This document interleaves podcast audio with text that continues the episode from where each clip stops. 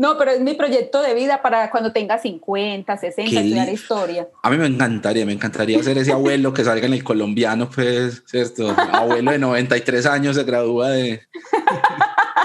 Sí, la verdad es que no te juzgo, sinceramente. Que uno a los 93 años de estudiar historia, pues es como acordarse, ¿cierto? De su juventud ya prácticamente. Muchachos, no me van a creer, pero Trump fue presidente. Hubo una pandemia, sí. Me Antes de que Tomás Uribe fuera emperador.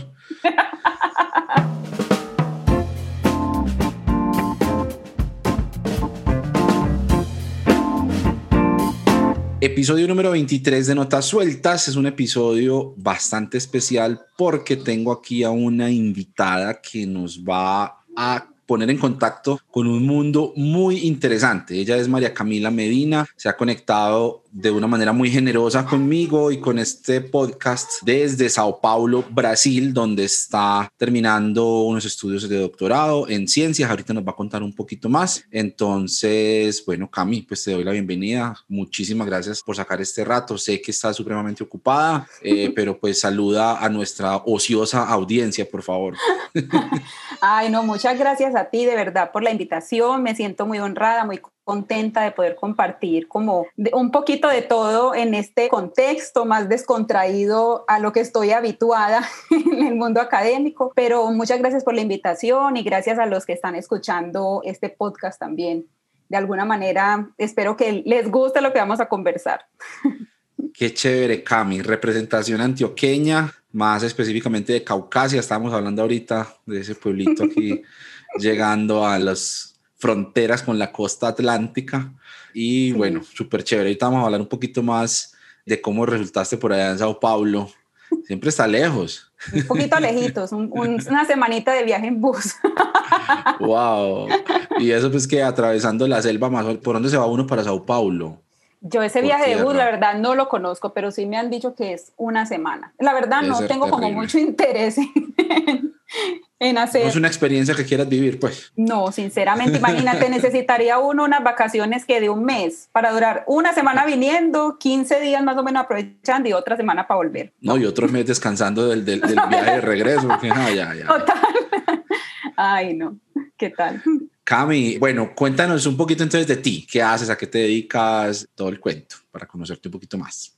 Bueno, pues yo soy bióloga, estudié en Medellín, pues como ya lo dijiste, nací en Caucasia, donde formé como muchas bases de mi vida que me traigo hasta el día de hoy. Y a los 16 años ya me fui a vivir a Medellín con la intención muy firme de estudiar, porque algo que yo tenía como muy claro desde la infancia y mi mamá me lo dice es que yo siempre decía que yo quería estudiar y nunca fui pues muy brillante, no me considero una persona brillante, la estudiante 10, pero sí me considero esforzada, me gusta mucho practicar como la disciplina, el, cuando uno se autorreta. Entonces, de ahí me fui a estudiar a, a Medellín. Primero hice un curso preuniversitario y la intención inicial era de estudiar química pero luego no sé, cosas de la vida, digo yo, cosas de Dios, que conocí a alguien que me mostró un pensum de biología, yo nunca en la vida había pensado estudiar biología, y cuando yo leí aquel pensum, yo dije, pero si es esto lo que yo quiero estudiar, exactamente era esto. De pequeña en el colegio hacía parte del grupo ecológico, todo lo que tenía que ver con ecológico yo estaba. Y, no sé, me llamaban la atención esas cosas cuando me imagino que te tocó la enciclopedia en carta, cuando uno buscaba las tareas y para mí aquello era tan específico, saber sobre mitosis, sobre esas cosas para mí era como, wow, no, la célula. Entonces, hasta que ya decidí entrar a estudiar biología, estudié en la Universidad CES en Medellín, fue una experiencia muy especial porque yo entré con la intención de irme por el área genética. Estaba el boom de la oveja Dolly, la clonación y ay Dios, entonces dije, wow, qué espectacular, pero cuando empecé a estudiar no terminé yéndome por esa área porque quien dictó la materia de genética no fue tan envolvente, no, no, dije, ay no, no es esto. Y cuando vi botánica, entonces vi que me identifiqué con botánica. Dije, bueno, yo nunca he sido de cuidar planticas ni nada de esas cosas y no me pregunten qué le echan a su planta porque se está muriendo porque no sé. no sé. Vean el profesor Yarumo para, para esa información. Sí, te ve agro a las 5 de la mañana, pero yo sinceramente de esas cosas no sé, nunca fui una persona, mi mamá no ha sido de cuidar plantas para decir que fue por eso, no. Fue, no sé, un entusiasmo diferente, como conocer cómo las plantas funcionaban, cómo era la biología de una planta, y ya me empecé a meter más en temas evolutivos, entonces todo eso me fue como, como cautivando mucho. Mm. Y ahí, ahí quedó mi pregrado. Entonces yo dije, bueno, es por aquí. En el pregrado me dediqué más a la parte de estudio de diversidad. Entonces estudiaba mucho plantas de los bosques húmedos montanos de allá de Antioquia. Entonces estudiábamos ecosistemas de páramo y ya ecosistemas un poquito más abajo del páramo. Y entrando por ahí, entonces mi profesor, que era mi, mi asesor, me mostró unos trabajos de anatomía vegetal. Y él me dijo, hagamos, te muestro estos trabajos para que hagamos una partecita de anatomía, pero resulta que anatomía ya se convirtió en mi principal objetivo. Entonces ya yo quería ser anatomista vegetal y mi profesor era, no, sí, dale, que eh, me estaba como animando. Después ya terminé mi pregrado, bueno, muy feliz, muy contenta, hice un trabajo de anatomía. Hagamos de cuenta esto, es un laboratorio de biología donde se hacía de todo y no había eh, cosas específicas de anatomía. Entonces yo en un espaciecito a mano hacía cosas de anatomía sin los equipos apropiados. Ok. Y a partir de ese trabajo así medio manual, pero de muchísima lectura, logramos hacer un trabajo publicable. Lo publicamos en una revista aquí brasilera al final. Pues esa es otra historia, pero terminó publicado el trabajo para un pregrado. Eso yo me, ya me sentía, uff, claro, claro. súper feliz. Sí. Entonces, bueno, y ahí hubo una chica que hizo una pasantía aquí en Brasil y me comentó que aquí en la Universidad de Sao Paulo había un laboratorio de anatomía vegetal. Mm. Yo haciendo anatomía en un espacio de un laboratorio de otras cosas, para que me digan que hay un laboratorio de anatomía vegetal, yo dije, no, ¿eso qué es? Y empecé, yo dije, bueno, mi proyecto es irme a Brasil, eso fue en el 2013. Y ahí pasé dos años estudiando para el examen porque tenía que hacer un examen de admisión, de inglés, de varias cosas. Y pasé a la segunda vez. La primera vez no pasé. Ok. Y eso fue una, una cosa como que, ay, bueno, ¿qué hago? ¿Desisto? Ok, ¿yo qué desisto? Voy a intentar otra vez. Intenté otra vez y pasé. Y eso ahí ya la vida, digamos que de alguna manera empezó a cambiar también en otros aspectos. Y ahí vine, hice mi maestría en anatomía vegetal, estudié una estructura secretora específica de un grupo de plantas, entonces estudié como la relevancia de esa estructura en ese grupo de plantas desde un punto de vista taxonómico y evolutivo. Y ahí empecé, yo dije, ay, qué, qué genial. Tanto que me metí a hacer un doctorado. Claro. Estaba tan loca así como para, para continuar. Yo decía, ¿será que esta va a ser la, lo, lo, que yo quiero, seguir en la vida académica? Y decidí continuar. Y continué. Y ahora estoy estudiando la misma estructura, pero ya en términos más de genética, biología molecular, evolución, son varios aspectos. Y estoy en el último año. Entonces, eso ha sido como, ¿cómo vine a parar acá? Y aquí wow. estoy. Wow, genial, genial, genial. Genial, ya te ganaste de mi admiración por eso nomás. Yo siempre digo que la gente, la gente que se atreve a sacar adelante la ciencia en un mundo en el que hay personas que creen pues que tomar Clorox sirve para el coronavirus. Eh. Ya estamos entrando a temas más densos. Sí, pero, pero creo que es una lucha que, wow, es admirable. Qué genial esa historia, Cami pues yo te conocí y pensé en invitarte porque en el proyecto que tengo con mi amigo Tomás de Teo Cotidiana, uh -huh. el sitio web donde compartimos artículos y muchas voces pues invitadas, vi un artículo tuyo que me pareció genial, que me dejó pensando en un montón de cosas y pues dije, no, yo con esta mujer tengo que hablar, pero por favor, necesito preguntarle un montón de cosas. Y bueno, pues entonces me alegra mucho que ya con esas credenciales que nos acabas de contar podamos ubicarte en el radar como una persona estudiosa, una persona disciplinada, una persona que se está dedicando a la ciencia 100%. O sea, tú todo el día hablas de plantas, hablas de anatomía vegetal, todo el día estás trabajando en laboratorio, es, estás en tu Disneylandia, pues. sí, sí. Un Disneylandia que, con mucha responsabilidad, pero Disneylandia al fin de cuentas. Qué bueno, qué chévere. Cami, ¿y la historia tuya con la espiritualidad cómo es? Bueno, yo no sé cómo por dónde abordar esa pregunta, pero voy a ir diciendo cosas que, que tenga en la mente. Eso hagamos eh, como disecando el tallo de una planta y vamos viendo qué, qué sale. Que va saliendo, sí. Porque estamos hablando, bueno, de dedicarse a la ciencia, es una decisión que demanda mucho tiempo y realmente renunciar a otras cosas.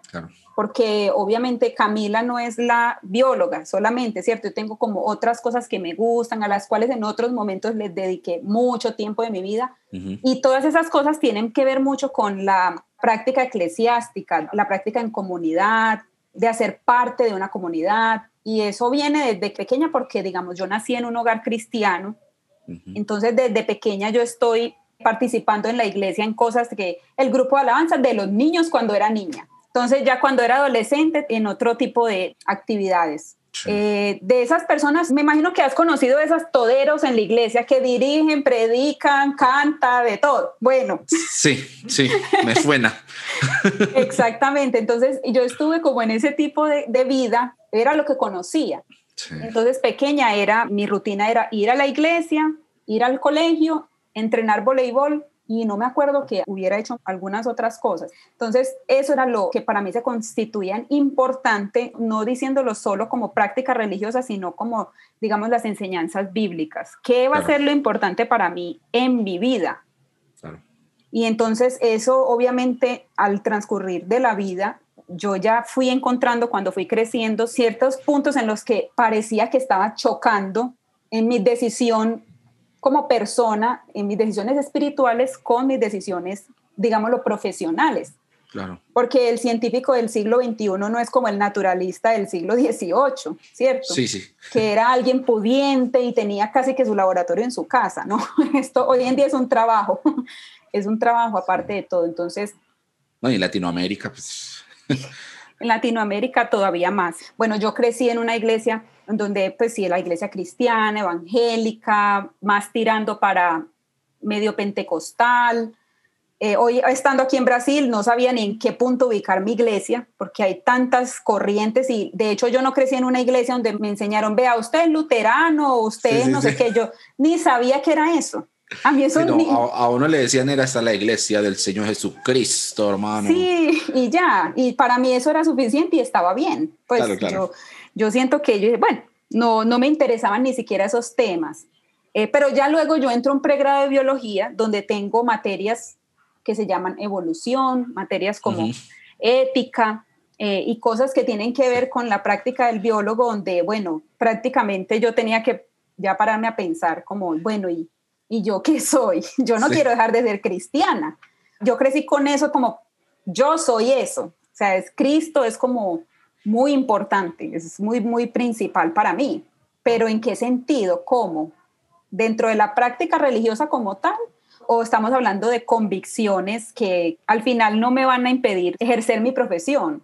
Entonces, eso es una, yo creo que es una, un conflicto muy grande que me he encontrado con varios científicos que, digamos, lo que son cristianos de la secreta, porque nadie sabe que son cristianos. clandestinos, sí. Sí, clandestinos. Yo, yo he conocido gente que resulta que era adventista, que era, pero nadie sabe. Yo no sé si hay un radar o es una cosa mística que uno dice, este man es cristiano, esta muchacha es cristiana. Yo no sé, están charros. no sé si te ha pasado. Pero se ubican, bueno. se ubican entre ustedes, ¿o qué?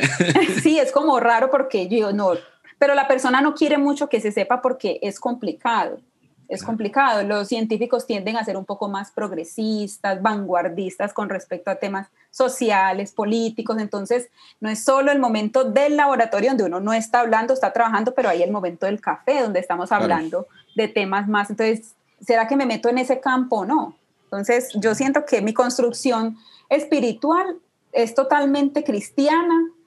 Para mí eso es vital pero yo no, yo no quisiera que eso, eso me separara de las personas ni del mundo real. Eso es lo que más he luchado. Yo sentía en ciertos momentos que en el cristianismo la gente soñaba más con el, con cuando lleguemos al cielo y cuando estemos allá y cuando, y todo será, pero es que vivimos aquí.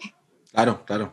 Entonces, ¿cómo hacemos para, para, para que eso no interfiera y que en vez de pasar el mensaje de amor que se supone que debemos pasar, estamos pasando un mensaje de aislados, separados, escogidos, ustedes y nosotros, hmm. ustedes allá y yo acá, pues resulta que yo también estoy acá y ellos también están acá. Entonces, eso fue como toda esa, esa parte del conflicto, eh, digamos lo interno. Fue no, yo digo que en muchos aspectos sería muy ambiciosa decir que lo fue, porque hay, hay cosas que construimos siempre. No, y que ya socialmente de por sí hay esa barrera, a veces siento que también autoimpuesta del lado nuestro, como esa burbujita pues que nos gusta conservar, pero en el ámbito científico pues eh, hay unas características que lo hacen un ambiente mucho más hostil. ¿cierto? Sobre todo pues con las ideas eh, de corte fundamentalista que tantos cristianos defienden, que nos hacen ver como un subgrupo, como una tribu por allá de la Edad Media, ¿cierto? Que, con, con redes sociales, con Facebook, con acceso a, a Twitter. Entonces, sí, sí, Ahorita te vas a hacer un par de preguntas sobre eso. Está súper chévere la, la aclaración que haces. Pero entonces tú, o sea, el conflicto tuyo o más bien no lo digamos conflicto, sino como esa tensión entre, bueno, me quiero dedicar a la ciencia, pero quiero seguir conservando mis convicciones espirituales como una mujer cristiana. ¿Cómo se resolvió ese asunto? Porque aparte también en el artículo pues tuyo que leí, también hablas un poco como de cuestionar esas certezas, cuestionar todos esos modelos que a uno le enseñan, como esas respuestas tan de libro para cualquier pregunta de la vida ¿cierto? Siempre hay dos o tres versículos para cualquier situación. Eh, ¿cómo, ¿Cómo te fue con eso? Yo creo que eso en ese sentido se hace importante lo que te decía ahora sobre, a mí nunca me enseñaron si yo soy luterano o no sé qué, o sea, nunca de esa parte como más teológica.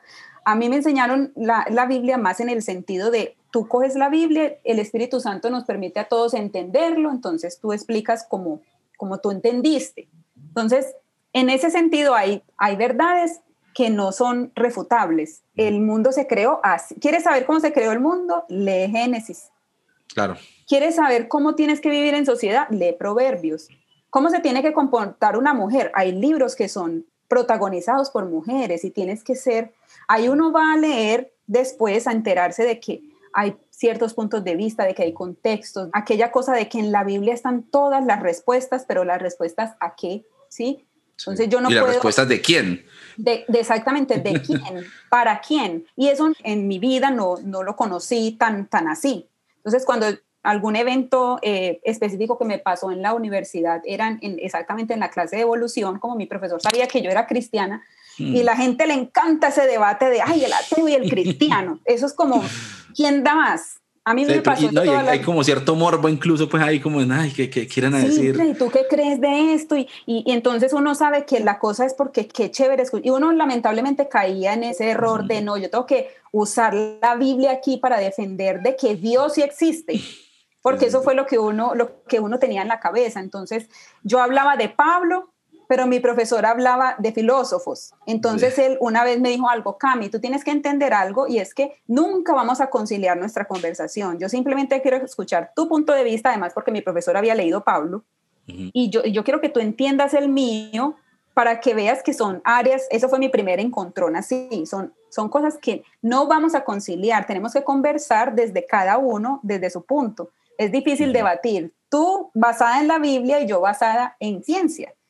Yo me quedé como, ¿cómo así? No, esto, eh, no, yo no entendía, yo no entendía. Entonces yo siento que, que es eso, es como, sí, en la Biblia encontramos respuestas, claro que sí, pero yo no puedo venir a mi laboratorio aquí a decir que es que en la Biblia o Dios me habló y me dijo que la célula, tengo que echarle tal componente para que eso no funciona en la práctica. Yo siento que la Biblia trae respuestas para la vida práctica para la vida cotidiana, que una, una respuesta que me sirve a mí aquí en Brasil y le sirve a otra persona en el Chocó, en Colombia, que le sirve a una persona que tiene un buen estilo de vida y a una persona que está carente de recursos económicos. Es, esa es la Biblia, que esas son las respuestas al, al, alma, al espíritu, pero no a, no a ciertas cosas. No, porque es que la Biblia ya decía que el mundo era redondo, que la tierra era redonda porque Dios se paró en el círculo. Entonces, eran el tipo de respuestas que nos enseñaban. Si te dicen esto, tú respondes esto. Si te preguntan que por qué tanta maldad en el mundo, aquí en la Biblia dice esto. Y eso no es un debate científico. Cami, quiero preguntarte, ya que mencionas el tema del debate evolución y creación, ¿eso en qué punto está? O sea, de pronto es un tema muy cliché, pero creo que puede ser muy interesante ver en el mundo científico de verdad, ¿cierto? No en el mundo de apologetas de YouTube que leyeron por ahí tres artículos y, ya creen pues que saben cómo está el cuento. ¿En qué momento está ese debate? O sea, ¿realmente sigue habiendo un debate? ¿Vale la pena seguir manteniendo ese debate? ¿O la comunidad científica ya definitivamente pues eso es solamente una cuestión exótica y pues que de vez en cuando escarban a ver qué pasa, pero es, es inútil seguir insistiendo en eso. ¿Tú cómo lo ves? Pues mira, yo, yo quisiera como decir, sin que suene muy feo, pero yo siento que ese es un debate que todavía continúa en ciertos contextos.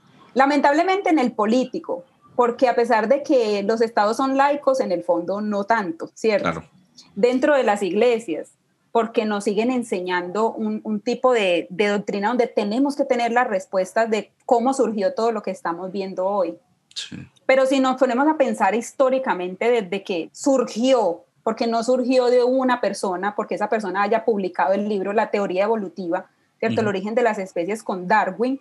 De hecho, cuando él, es algo que tal vez las personas ya han escuchado, pero cuando Darwin escribe sobre este tema, al mismo tiempo estaba otra persona, otro naturalista que fue Wallace escribiendo sobre esa teoría. Mm. Y aquí vemos cómo eh, la influencia, el conocer a, alguien que me pueda ayudar, da como prioridad a ciertos, a ciertos, sí, eh, espacios de la sociedad. Entonces, bueno, Darwin... La rosca victoriana. la rosca.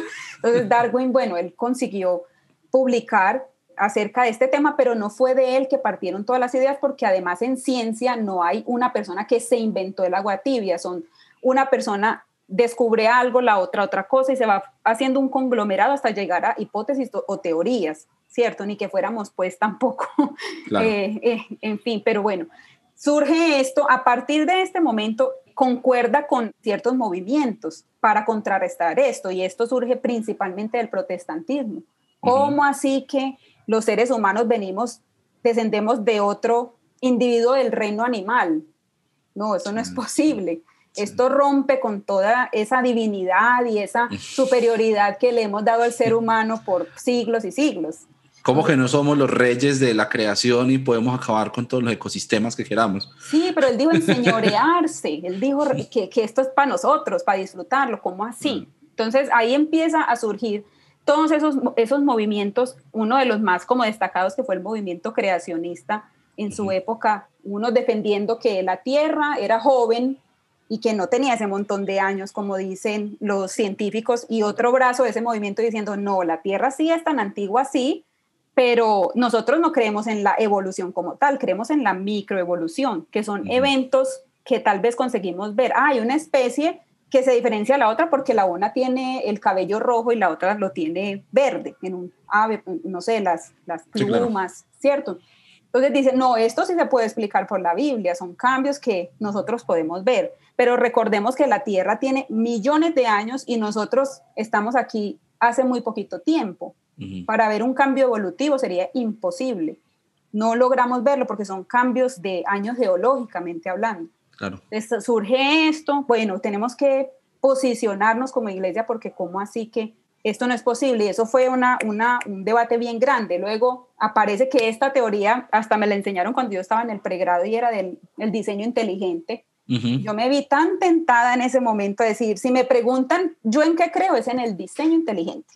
Okay. Porque tiene todo el sentido al observar la complejidad de los organismos, de que ellos no pudieron surgir de la nada. Existe un Dios que es, digamos, lo que está más allá del espacio y del tiempo, que Él tiene unas reglas para crear lo que está creado, pero a veces Él se salta esas reglas, que es lo que llamamos milagros.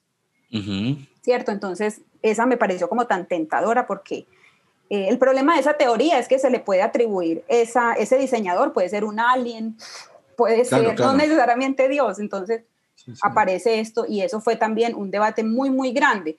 Ya luego la Iglesia Católica, digamos que hace las paces con la teoría evolutiva, primero con el Papa Pío XII, creo que fue, que habló sobre no. No es tan loca la idea de que descendamos de, un, de otro ancestro que haya sido animal.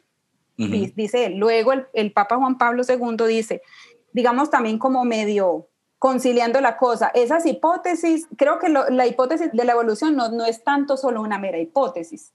Entonces, digamos que la Iglesia Católica libró su, su deuda, pero ahora surgieron, digámoslo más recientemente, algunos ejemplos que yo sí quiero traer.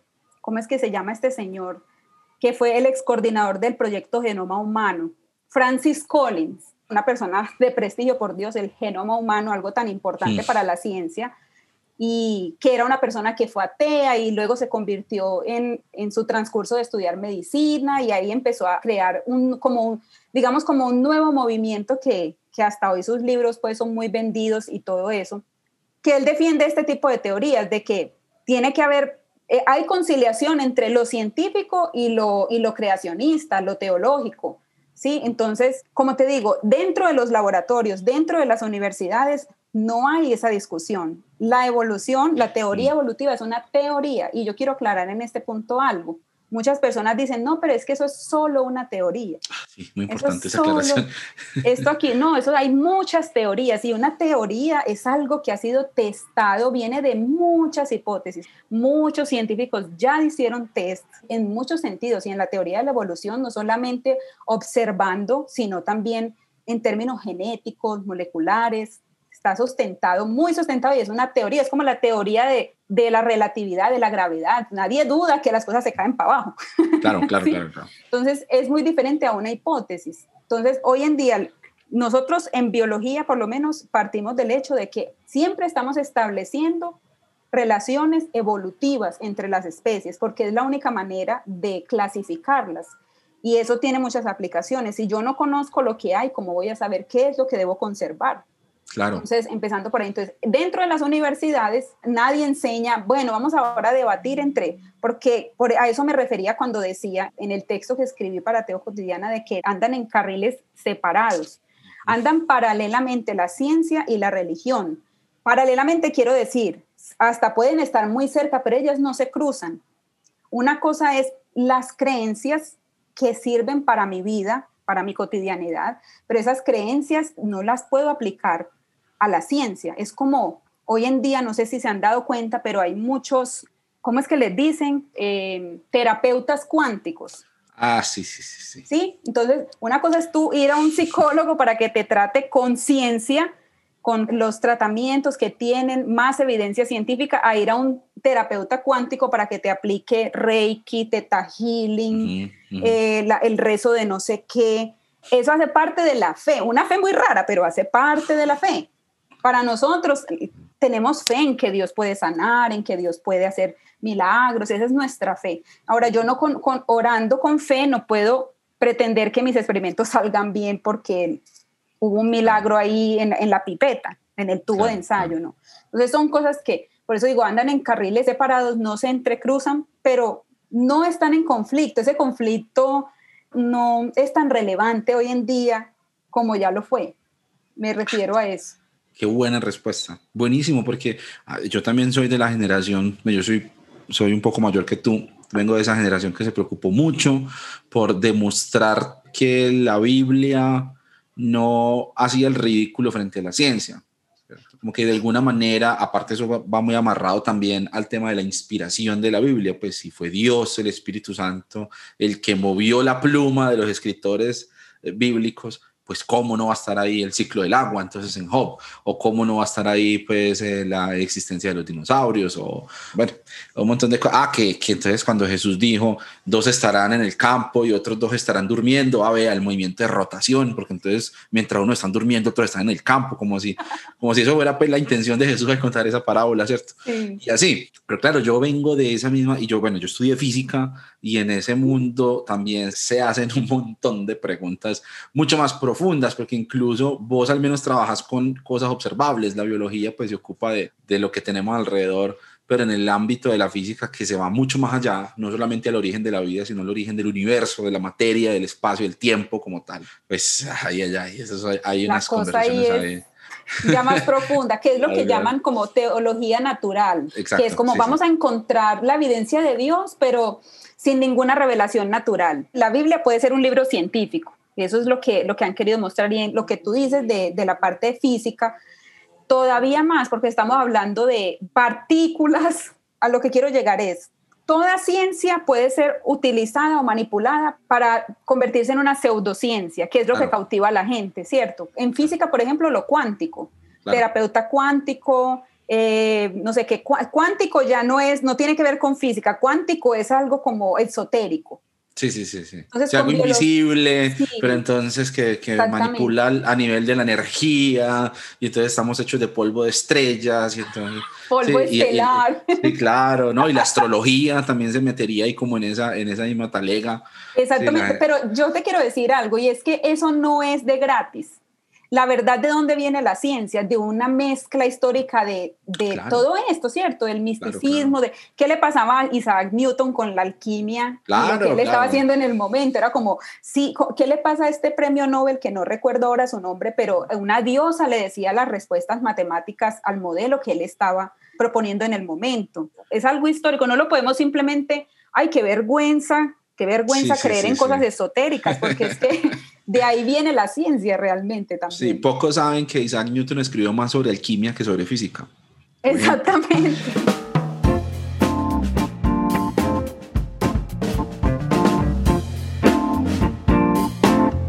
Hola amigos, soy Lizeth Musi desde Cartagena, Colombia. Quiero invitarlos a escuchar Notas Sueltas, el podcast del cancionero cristiano. Un espacio espectacular para conocer, para hablar, para reír y para compartir, pero sobre todo para reflexionar.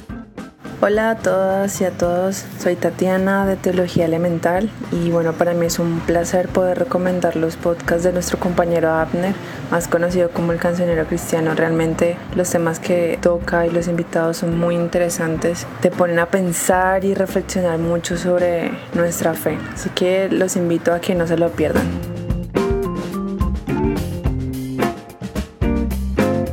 Estaba pensando mientras tú hablabas que así como nos suena de ridículo hablar, no sé, de la astrología, de la homeopatía, todas esas pseudociencias que no tienen ningún asidero pues en la lógica, asimismo debemos sonarle los cristianos a los científicos serios, los cristianos que con ese afán pues como de ratificar la Biblia con la ciencia cuando su propósito no es ese.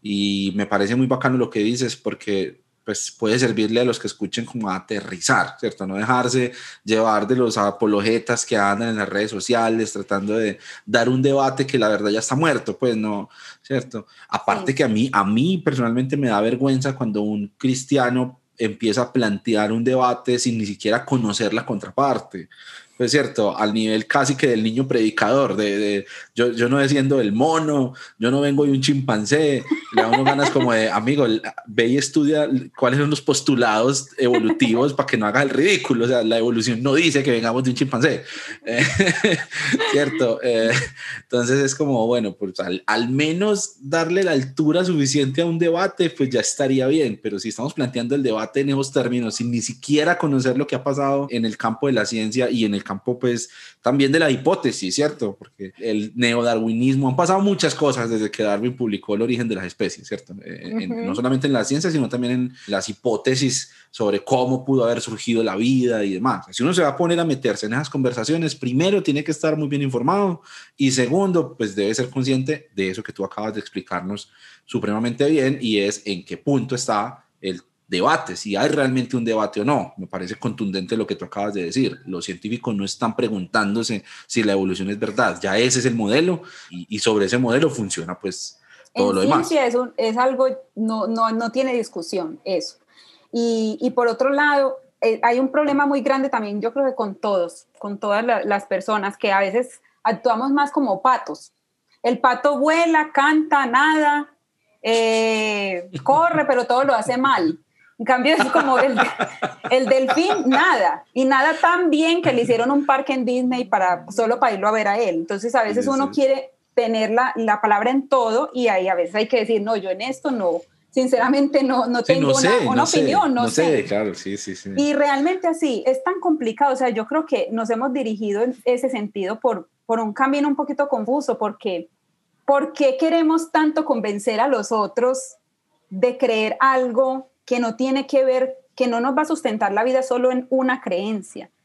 El cristianismo tiene que tener una relevancia real en la vida de nosotros en el sentido práctico. Yo puedo decirle a una persona, coger la Biblia y hacer lo que hicieron esos científicos muy conocidos como Francis Collins, de, voy a dedicar mi vida a estudiar esto y voy a escribir libros y y en realidad eso puede ser aplicado por una persona. Eso va a cambiar la vida de una persona. No, yo creo que va a cambiar la vida de una persona lo que realmente es relevante. El amor a los otros, el preocuparme por los otros. Por eso era que yo cerraba ese escrito con eso. Ese versículo a mí siempre me ha tocado mucho. Amar al amigo, fácil. Ame al enemigo. Quiera el bien para, que, para quien quiere el mal para usted. Y eso no tiene debate científico.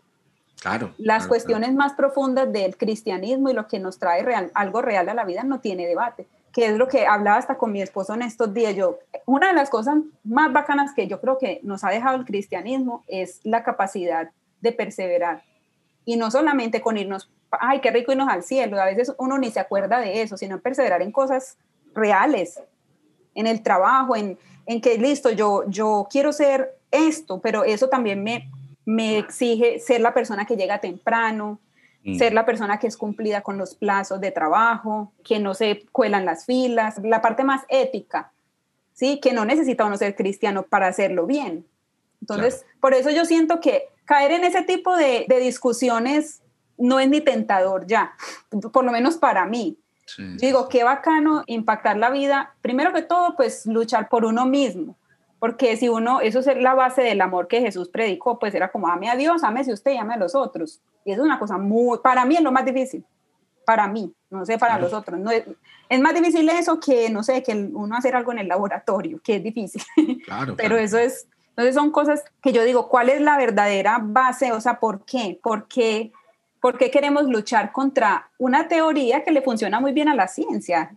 La base de, la historia de lo que está vivo está basada ahí y eso no va a cambiar.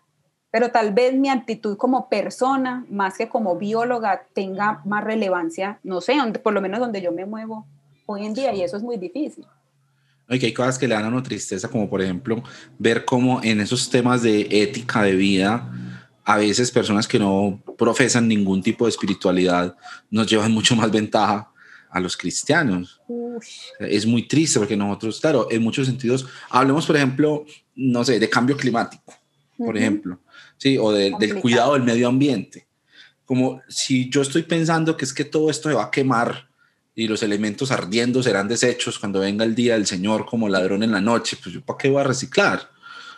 Pues no, pues no me interesa, ¿no? Yo estoy esperando a Cristo porque mi ciudadanía está en los cielos.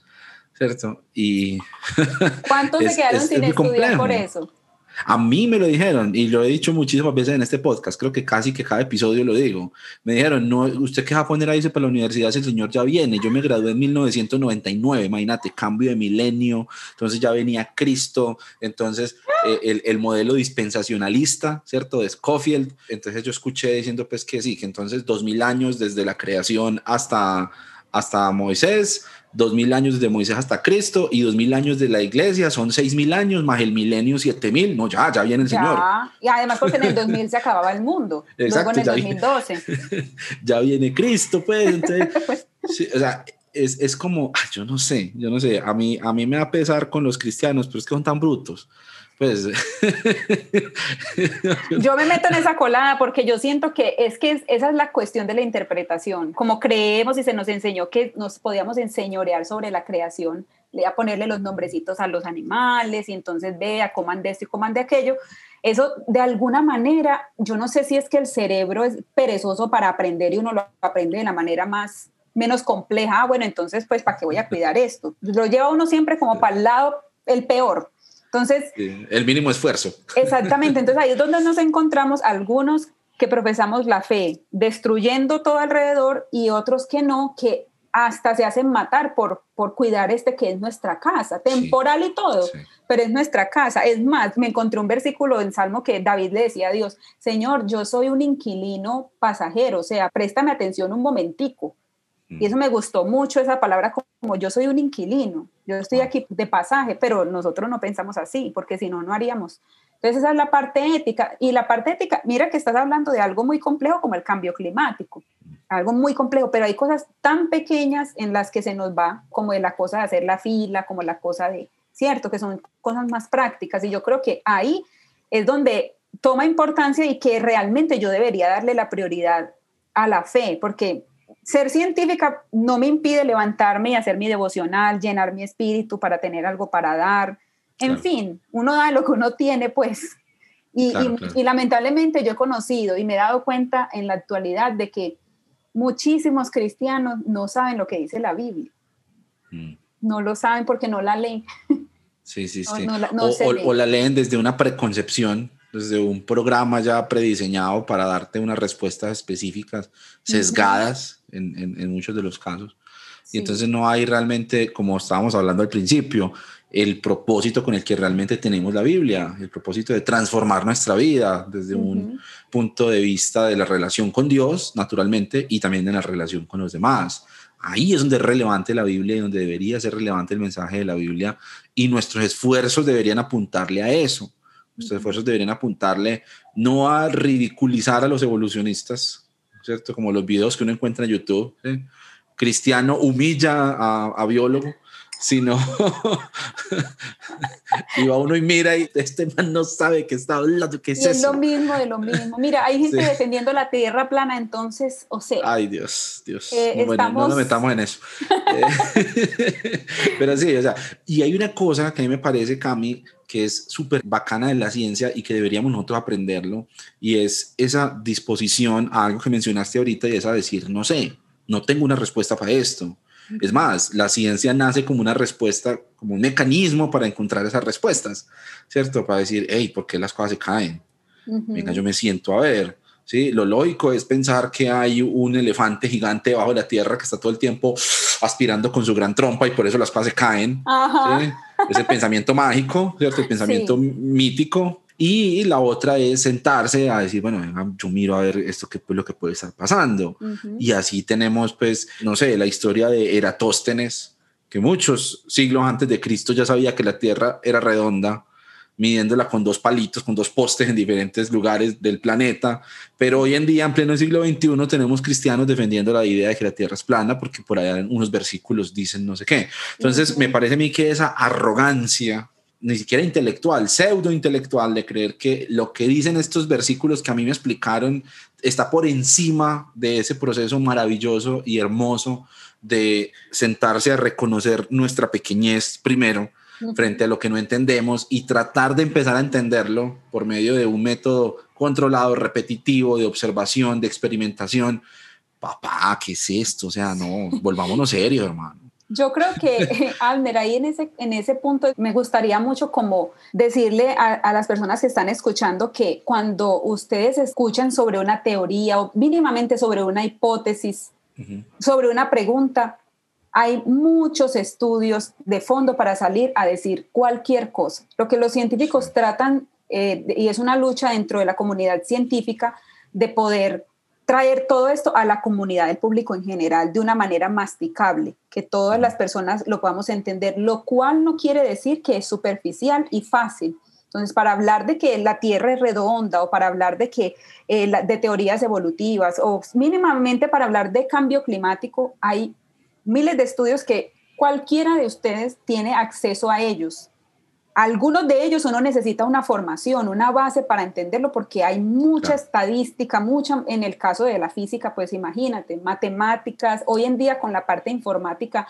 prácticamente lo informático permea todas las áreas del conocimiento. Claro. Entonces, cuando escuchan que una teoría, no, una teoría, no, eso, es, ah, eso es una teoría, no, una teoría es una teoría, una cosa muy sólida. Y en, y en ciencia se utiliza el método científico donde no es lo que yo siento, lo que yo pienso, no, hay un filtro del filtro del filtro y si mi hipótesis fue falseable, ah, no, no, no la pude testar, entonces vuelve y comienza el ciclo de nuevo. Hacer la, la, observación sistemática, verificar los hechos, todo tiene un camino y por, por eso hay pares académicos y por eso uno tiene que defender su estudio porque hay otra persona que tenga otra, otra base de conocimiento que, diga, no, pero de lo que yo estudio no estoy de acuerdo en eso. Entonces, nunca es sencillo, nunca es simple. De hecho, yo estudio, como decir así, el pelo del bicho que vive en el lago del Amazonas, donde, o sea, es una, cada científico se vuelve específico en una cosa tan pequeña que al final hacemos, terminamos haciendo un engranaje con los otros que estudian algo similar o, o, o, lo mismo pero en otra especie y ahí vamos testando y vamos testando y ni siquiera somos dueños de la razón. Es como que yo encontré esto, hasta que, aparezca, hasta que aparezca una teoría mejor. Ajá. Hasta que parezca algo que consolide mucho mejor el conocimiento que ya tenemos. Y de eso se trata la ciencia. Y la ciencia funciona, muchachos. O sea, debemos de ver la ciencia como algo como algo satánico, como algo perverso, como una herramienta de, del anticristo. No, los aviones, sí, no, no, no, los aviones vuelan por eso, por la ciencia. Sí, gracias a la ciencia vos tenés acceso en tu bolsillo a un compendio de todo el conocimiento para poder entrar a Facebook a decir que no, que el coronavirus lo, se lo inventó Bill Gates. Es gracias a la ciencia que vos puedes eh, decir esas pendejadas. Entonces, eh, un mensaje que quisiera que quedara de las personas que escuchen esta conversación tan bacana que estoy teniendo contigo, Cami, tan bacana para mí, pues, porque estoy aprendiendo muchas cosas. para mí también. Eh, es, es como, dejemos de tratar de, por un lado, poner a rivalizar la ciencia y la fe, porque no son rivales, cada uno se ocupa de, de unas necesidades muy diferentes del ser humano y tampoco pues de tratar de juntarlas, ¿cierto? Porque también es inútil. Yo creo que la, la, frase clave y también fue la frase que más me quedó resonando del artículo tuyo que leí, que por cierto les dejo el link ahí en las notas del episodio para que vayan y lo vean, es la fe y la ciencia andan por carriles separados. Esa frase me parece súper ganadora porque no es tratar ni de rivalizarlas ni de reconciliarlas, son dos mundos completamente aparte. Son dos cosas que no tienen nada que ver y está bien, así están pensadas. Dios no nos dejó la Biblia para explicarnos cómo funciona el mundo,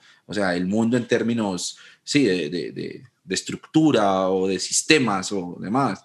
La Biblia es una expresión de la búsqueda de las personas que vivieron mucho antes que nosotros y en esa búsqueda de Dios y en esa búsqueda de respuesta, Dios les habló y a través de sus vivencias nosotros podemos hoy sacar lecciones para nuestra propia relación con Dios. Pare de contar, o sea, ahí en la Biblia no vamos a encontrar pues la tecnología de microchips ni la tecnología de nanopartículas, de nanobots que van a ser la marca de la bestia. Y entonces en Apocalipsis, eso sí pues los, los conspiranoicos del futuro, ¿cierto? Apocalípticos tratan de encontrar, entonces me acuerdo cuando yo era peladito que venían muchos misioneros a poner películas que hablaban de cómo en la Biblia estaba la bomba atómica ¿cierto? Eso era como la, gran cosa. Sí, hmm. exacto, que eso pues, viene de, de, la Guerra Fría y entonces eso tardíamente llegó a Latinoamérica, pues doblado al español. Eran unas películas súper viejas, pues por con una estética toda cincuentera, en la que los científicos decían, porque entonces en Zacarías dice que no sé qué, que se les va a deshacer los ojos en las cuencas, ahí está, la bomba atómica. En 300, en 500 años, cuando ya la discusión no sea eso, sino que la discusión sea que ya logramos transferir nuestra conciencia a máquinas y ya, ya vamos a vivir en la nube, ¿cierto? Cuando nos muramos no en las nubes con Cristo, sino en la nube de Amazon. entonces, también van a encontrar eso en la Biblia o al menos van a intentar encajar ahí versículos que no lo son.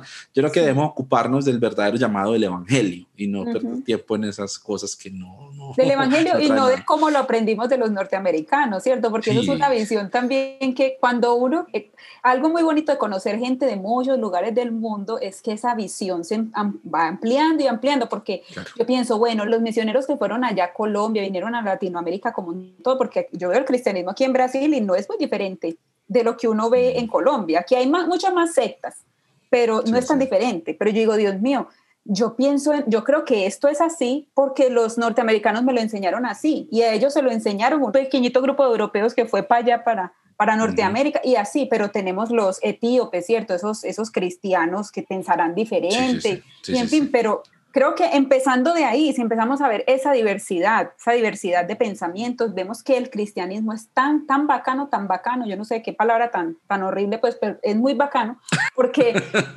alcanza a permear a todos, no importa la creencia, al indígena, al Cristo es relevante en todo eso y no tanto esas, esas, ese miedo al futuro, ese miedo al final, tanto que nos han dicho en la iglesia que no es para tener miedo de la venida del Señor, pero es lo que más nos da. que se nos derritan los ojos, que, que, en fin, ese tipo de que el gusano que nunca muere.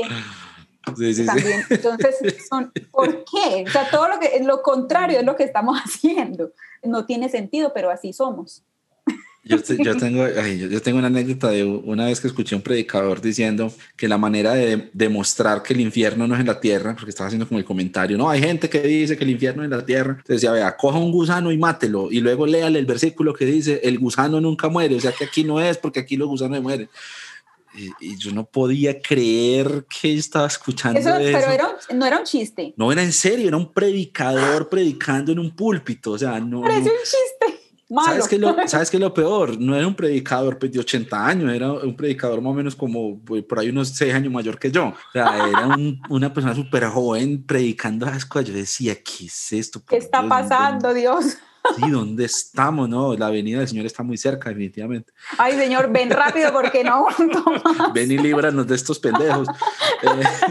Ahí sí, como dicen aquí, que Dios te guarde y no me diga dónde. Buenísimo. Eh, Cami, no, esta conversación ha estado súper chévere. Quisiera hacerte una última pregunta para ya dejarte ir a descansar y es la siguiente. Más que una pregunta es como invitarte a que dejes un mensaje, una mujer como tú que se ha dedicado a la ciencia, que vive su vida de fe con una libertad que se puede ver en tus palabras y en la energía que transmites, ese vigor, esa alegría con la que transmites tus ideas. Me parece súper chévere. Y sé que este episodio o este podcast, este contenido lo escuchan mujeres o papás de mujeres, ¿cierto? Papás que tienen niñas y en un mundo en el que ha habido todo ese despertar alrededor del lugar de la mujer en la sociedad, en la ciencia, en perseguir sus sueños. Me gustaría una reflexión pensando en eso, ¿cierto? En, desde el camino que tú has andado y las dificultades que seguramente has tenido, que todavía existen para las mujeres en la ciencia, en el mundo laboral y todo lo demás, pues sería muy chévere y siento en este momento, me gustaría de pronto que nos dejaras ahí algo desde tu perspectiva para, para enriquecer también esa mirada y esos sueños. Bueno, yo siento una gran responsabilidad en ese último comentario.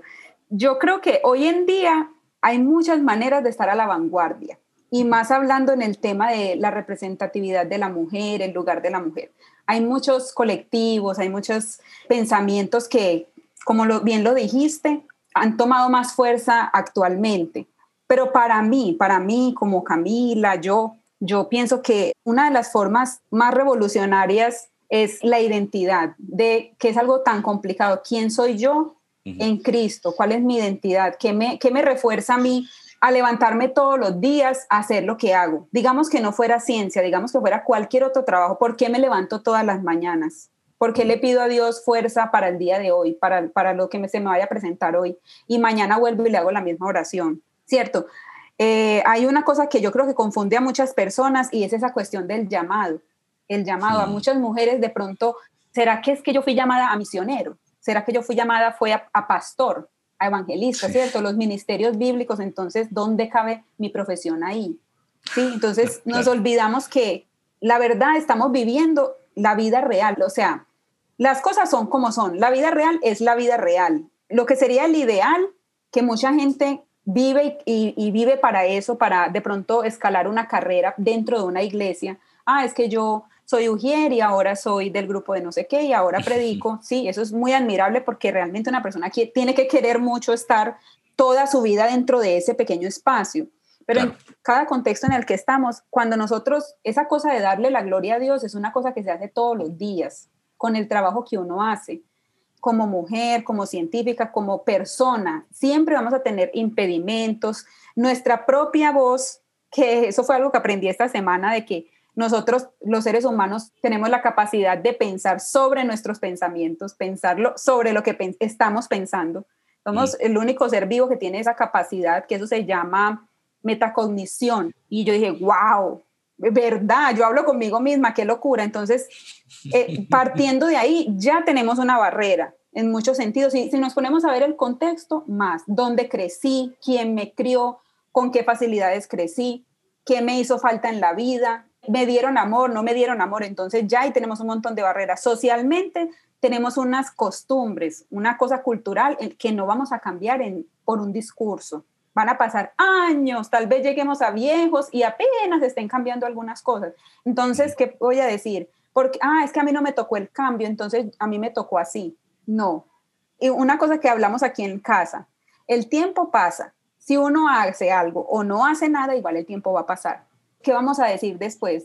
Pasó un año más, pasaron dos años y no hice nada. Entonces, yo siento que para mí no aplica solo para la ciencia, eh, a los que están escuchando. Esto aplica para todo, para cualquiera que sea la profesión, si eres hombre, si eres mujer. Necesitamos ser muy determinados, muy disciplinados, constantes con absolutamente todo. En la vida todo es un desafío. El cristianismo, no nos confundamos, no es una cosa de positivismo y de que vamos a conseguir todo en la vida. El, cristianismo es un desafío cuando lo asumimos como algo real para nosotros. Nuestras carreras universitarias, nuestra familia, el decidir casarnos con alguien. Formar una familia es una responsabilidad muy grande. Entonces yo siento que no les hablo solo como mujer, sino como persona. Los hombres, las mujeres, los niños, todos tenemos desafíos y lo que quiero decir es, no, no me gustaría caer en un nombre de un colectivismo, sino resumir a qué es Cristo, porque si no, entonces vamos a repetir la misma historia de toda la historia del, mundo, vanguardistas, todos han sido vanguardistas en un momento de la vida, pero ¿en, ¿en qué punto estamos con eso? No, la base, la base es, a mí por lo menos, a mí, Cristo sí me motiva a levantarme todos los días, Cristo me motiva a hacer las cosas lo mejor que yo pueda, hacerlo quedar bien. Y aunque hay muchos cristianos que nos hacemos quedar como mal, por lo menos uno luchar por, ve, tú eres cristiana y tú eres así, qué chévere. Y no, y no, lo contrario. No parece, sí, porque eso ya lo, ay, eso es lo que más escucho, ve, pero no parece. Sí, sí, sí. y yo no sé si lo tomo como un halago o como un insulto, ah, dependiendo de quién venga. No me avergüenzo del evangelio, pero sí de los evangélicos, me gusta decir a mí a, menudo. exactamente, entonces eh, yo creo que di muchas vueltas porque para mí es algo complejo, no sabría cómo resumirlo tanto, pero yo creo que es eso, o sea, no, no quiero decir, muchachas, tenemos que luchar porque no, en cualquier ámbito de la vida vamos a tener que luchar. Ningún colectivismo nos va a salvar, ningún colectivismo nos va a cambiar la vida, ni ningún vanguardismo, ni ninguna nueva idea. Es, decidiste esto para tu vida, asúmelo, sé responsable y sé muy responsable. Da frutos. O sea, ahí sí, como dice el, versículo, siempre, siempre, siempre mucho que un día vamos a recoger. Así sea que el fruto sea un día acidito, después él madura. claro, claro. Qué bueno. Y si lo dices tú, pues que es la especialista en botánica, te voy a creer. Bueno, Camino, de verdad que he disfrutado mucho conversar contigo. Qué chévere esta conversación. Ah, pues para eso es este podcast, para esto es este espacio, ¿cierto? Hay gente que escucha y de pronto se molesta o de pronto no le gusta porque no está de acuerdo. Pues también hay espacio para el disenso, ¿cierto? Y eso nos ha llevado adelante también como especie, el, el, desacuerdo. Eso está muy bien, pues aquí trato pues de tampoco volvernos muy serios, sino más bien relajados. Yo digo mucho la palabra pendejadas porque pues, yo sé que en algunos países es, es una palabra fuerte. Aquí, aquí en Antioquia significa amistad, respeto. Eh. Sí, claro. Eh. Ay, mi pendejo, ¿cierto? Ay, mi amigo. Pero sí, espero que sepan disculpar, pues de pronto, ay, no, es que usted dijo eso es una grosería. Pues la riqueza de Latinoamérica tiene también eso, esos riesgos, que a veces uno dice cosas. ¿cierto? Por ejemplo, yo tengo eh, trabajo con muchos equipos del sur, del cono sur, de Chile, Argentina, Ah. Uruguay, y yo digo mucho la palabra coger. Entonces es Dios mío, cruces, cruces. Sí, claro, porque yo digo, bueno, entonces esa tarea hay que cogerla y por ahí veo que se ríen y yo, ah, hay que tomarla, asirla.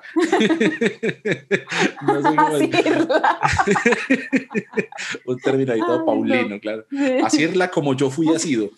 eh, Cami, bueno, no, me encanta haber compartido este ratico con vos. Muchísimas gracias nuevamente por haber aceptado la invitación y bueno, pues espero que tengas muchos éxitos en la recta final de tu doctorado y que sigamos recibiendo muy buenas noticias tuyas. Muchas, muchas gracias a ti, muchas gracias a los oyentes de Cancionero Cristiano, de Notas Sueltas y muchas gracias por el espacio. Yo aprendí mucho y me encanta este tipo de conversaciones, así como más fuera de, de, a lo que estoy habituada, vuelvo y digo. muchísimas, muchísimas gracias. De verdad que estoy muy feliz. Muchas gracias. Tienes que acompañarnos a cantar, por favor. Por ahí te vi cantando en unas stories. Ay, esa fue una de las cosas que me tocó temporalmente dejar a un lado, pero es una pasión muy grande. Bueno, aquí eres bienvenida a compartirla con nosotros también. Entonces, de pronto Muchas gracias. día podemos armarnos ahí un espacio para, para cantar juntos. Sí, yo como, muchas cosas que hago en la vida las hago muriéndome del, susto. Tiemblo, me sudan las manos, pero las hago. Entonces, claro que sí. Ahí es donde está precisamente el mérito, en hacerlo a pesar de. A pesar de. Excelente, buenísimo. Listo, Cami, un abrazo, muchas bendiciones y para todos ustedes que se tomaron el rato para escuchar, sigan conectados con nosotros y nos vemos la próxima. Bye bye. Chao.